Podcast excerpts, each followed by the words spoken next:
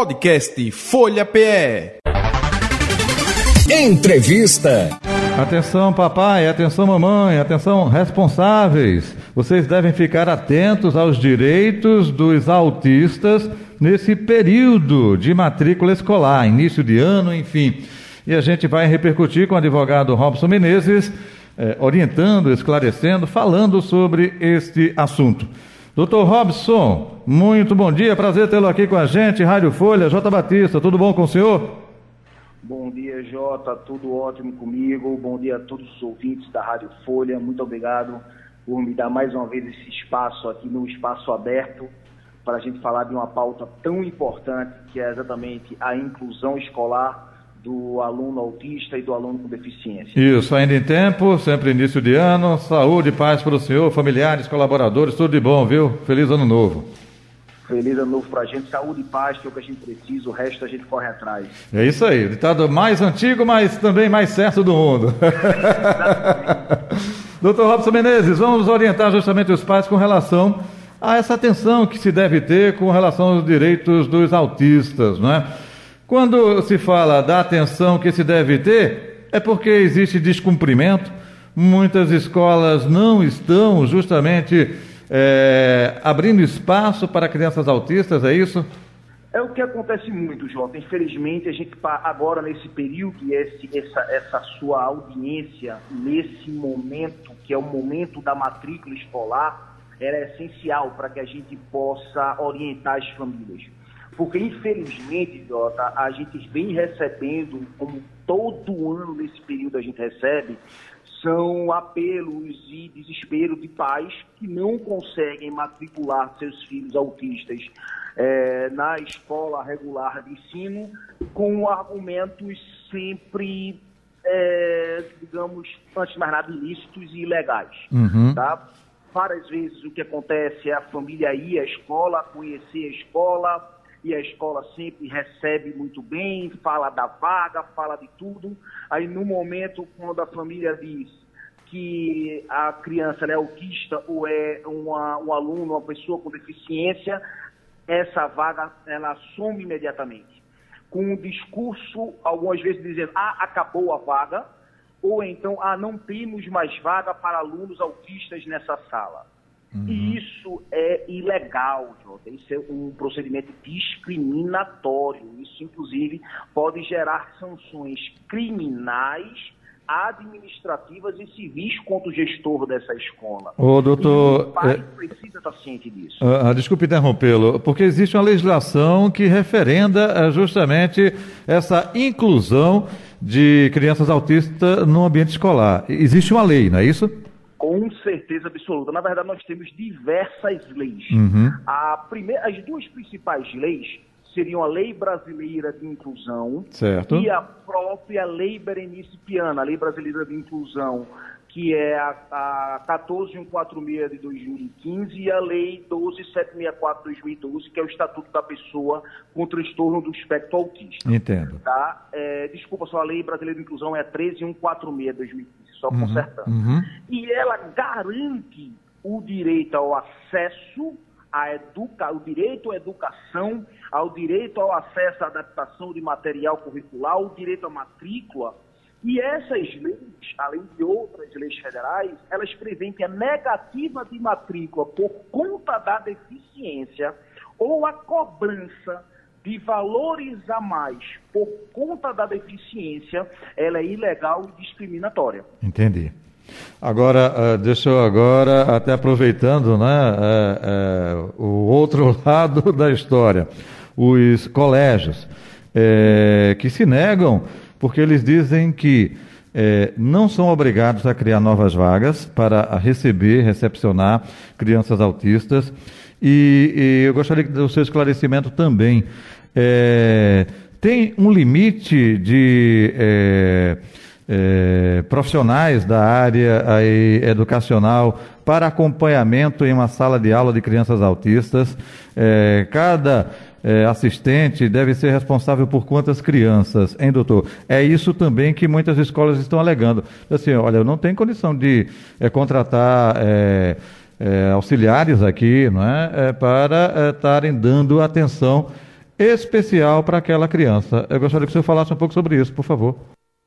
Vamos lá. Primeiro ponto foi belíssima a tua, a tua fala, que é a fala dos colégios, que diz assim, eu não tenho obrigação de abrir novas vagas para aluno autista ou aluno com deficiência. Começa pelo fato de que, se tiver, realmente, o colégio não tem, não tem a obrigação de abrir vaga para uma vaga para o aluno com deficiência ou para o aluno autista. Uhum. A vaga é a mesma. A mesma vaga existente para um aluno autista é a vaga existente para um aluno neurotípico. Entendi. É a mesma vaga. Não pode haver essa discriminação sob hipótese alguma. Então, esse é o primeiro ponto. Por isso que essa alegação dos colégios dizer, ah, não, acabou a vaga para aluno autista. Não pode. Uhum. Outra coisa. A legislação é muito clara no momento que, se o, aluno precisar de um acompanhante especializado, um profissional de apoio, uhum. o colégio é obrigado a fornecer. Não existe regulamentação específica, Jota, a respeito de que ah, tem que ser individualizado, ou um pode atender dois, ou um pode Pronto, atender três. Perfeito. É de é, de acordo com a necessidade dos alunos. Vamos dar um exemplo. Uhum. É, ah, eu vou pegar dois autistas de grau de suporte 3, uhum. é, que ele se desorganiza, que ele pode, ele pode ser agressivo. Eu não tenho condições de pegar um profissional e colocar para esses dois ou três alunos. Entendi. A gente tem que. Agora, se eu pegar um aluno, um, um autista, grau de suporte 1, a gente pode conseguir pegar dois, três alunos e colocar para um profissional de apoio. Que aí a variação, que aí a variação justamente é do é, é, espectro autista, não é? é? um com a situação é, mais agravada e outra mais simples. Seria isso, passando aqui de forma popular para o nosso ouvinte, né? Exatamente. O grau de suporte, quando a gente fala, é exatamente uhum. o grau de comprometimento Perfeito. cognitivo e motor do autista, né? Perfeito. Então, assim, nesse momento, Jota, é nada mais, nada menos do que é, você ter bom senso e você ter a boa vontade de incluir aquele aluno. Uhum. Porque o colégio não pode, uma desculpa que é, é, muito, ah, o colégio não tem estrutura, meu colégio é muito pequeno, não tenho condições de montar uma sala de apoio de educação especializada, Entendi. eu não contratei um profissional de educação inclusiva, uhum. eu não tenho profissional de apoio, não montei a sala de recursos. Se essa escola não tem isso, Jota, ela não deveria ter alvará de funcionamento. Uhum. Ela não poderia estar aberta, porque isso está na legislação desde 2015 ela já teve tempo mais do que suficiente para se adaptar e essa adaptação é obrigatória, não é uma sugestão do colégio. O colégio tem que seguir os parâmetros legais e tem que incluir o aluno. Entendi. Esse é o X da questão. Uhum. Agora, outro detalhe é também, doutor Robson Menezes, é, com relação à exigência né, da comprovação é, do grau é, é, do espectro autista, como o senhor disse, né? Isso é passado através de um laudo médico, a escola eh, pode pedir ou não? Como é que funciona isso, hein? Isso funciona hoje, Jota, através de um laudo médico. Uhum. O laudo médico, o profissional, que, o médico assistente que acompanha aquele aluno, é que ele vai dar essa prescrição de acordo com a sua necessidade. Porque é o próprio médico que vai ver qual é o nível de suporte, qual é a necessidade daquele aluno e se aquele aluno precisa daquele, daquele profissional. Naturalmente, que se a gente tiver uma estrutura é, clínica desse aluno, se esse aluno já tiver um tratamento, tiver algum psicopedagogo que possa auxiliar, naturalmente que tudo isso são somatórios. Mas hoje a base dessa comprovação da necessidade e uma prescrição médica. Perfeito. Outro detalhe também, o senhor até ressaltou, mas eu gostaria de uma explicação mais detalhada no seguinte aspecto, com relação a não pode é, exigir e dizer que tem vaga para autista ou não, é de forma inclusiva, não é? Mas é, o pai e a mãe devem dizer que a criança é do espectro autista. A escola do outro lado também pode alegar que não foi informada. Como é que funciona esse detalhe aí, hein, eh, doutor Robson? O que, é, o que é muito engraçado essa colocação, Jota, porque é o seguinte, aí o colégio dizer, ah, mas você não informou que seu aluno, meu, seu filho era autista. Uhum. Certo, se eu informar, seria ter alguma tratativa diferente? Porque essa tratativa não pode existir. Eu posso matricular meu filho, tendo a vaga, matricular meu filho e depois, olha, apresentar aqui o laudo, só que está aqui o laudo, eu preciso de adaptação do material curricular, eu preciso que seja desenvolvido o plano educacional individualizado, preciso que é, ele tenha um profissional de apoio. Ah, mas você não falou no momento da matrícula. E se falasse no momento da matrícula, você ia fazer o quê? Qual é a tratativa diferente que você não poderia ter? Você não pode me cobrar mais, você não pode negar a matrícula por causa da deficiência, por causa do autismo. Então, por quê? Eu gosto, assim, comigo, naturalmente, uhum. na minha realidade, minha filha é autista, então eu jogo muito transparente em todo o colégio que eu frequento, e graças a Deus eu nunca tive esse problema. Eu, eu sou muito transparente nas minhas colocações. Mas, cá entre nós, o pai não é obrigado, porque várias vezes o pai, quando apresenta o laudo, é como disse você, apresenta o laudo, a vaga some.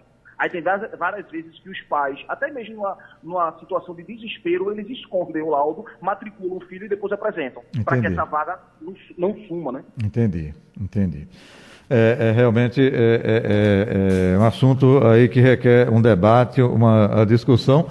Agora, isso acontece com frequência, doutor Robson? Essa é, negativa é, é, algo corriqueiro, é? Demais, Jota, demais. Infelizmente, a gente vive hoje num ciclo vicioso. Eu vou falar aqui agora das escolas particulares. Em escola pública, isso não acontece, tá, Jota? Uhum. escola pública, a, a, a, Aí a gente tem uma luta depois, que é a luta do profissional de apoio, a luta é, da qualificação desse profissional, de adaptação do material, mas a inclusão realmente, a matrícula na escola pública, ela, ela ocorre diretamente.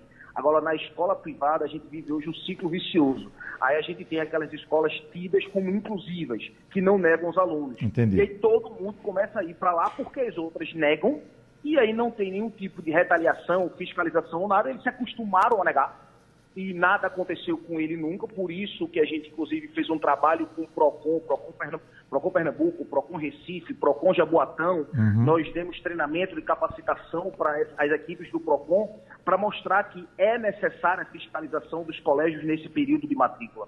Porque essa, nega, essa negativa de matrícula acontece todos os dias nesse período. Só que os colégios se acostumaram a negar.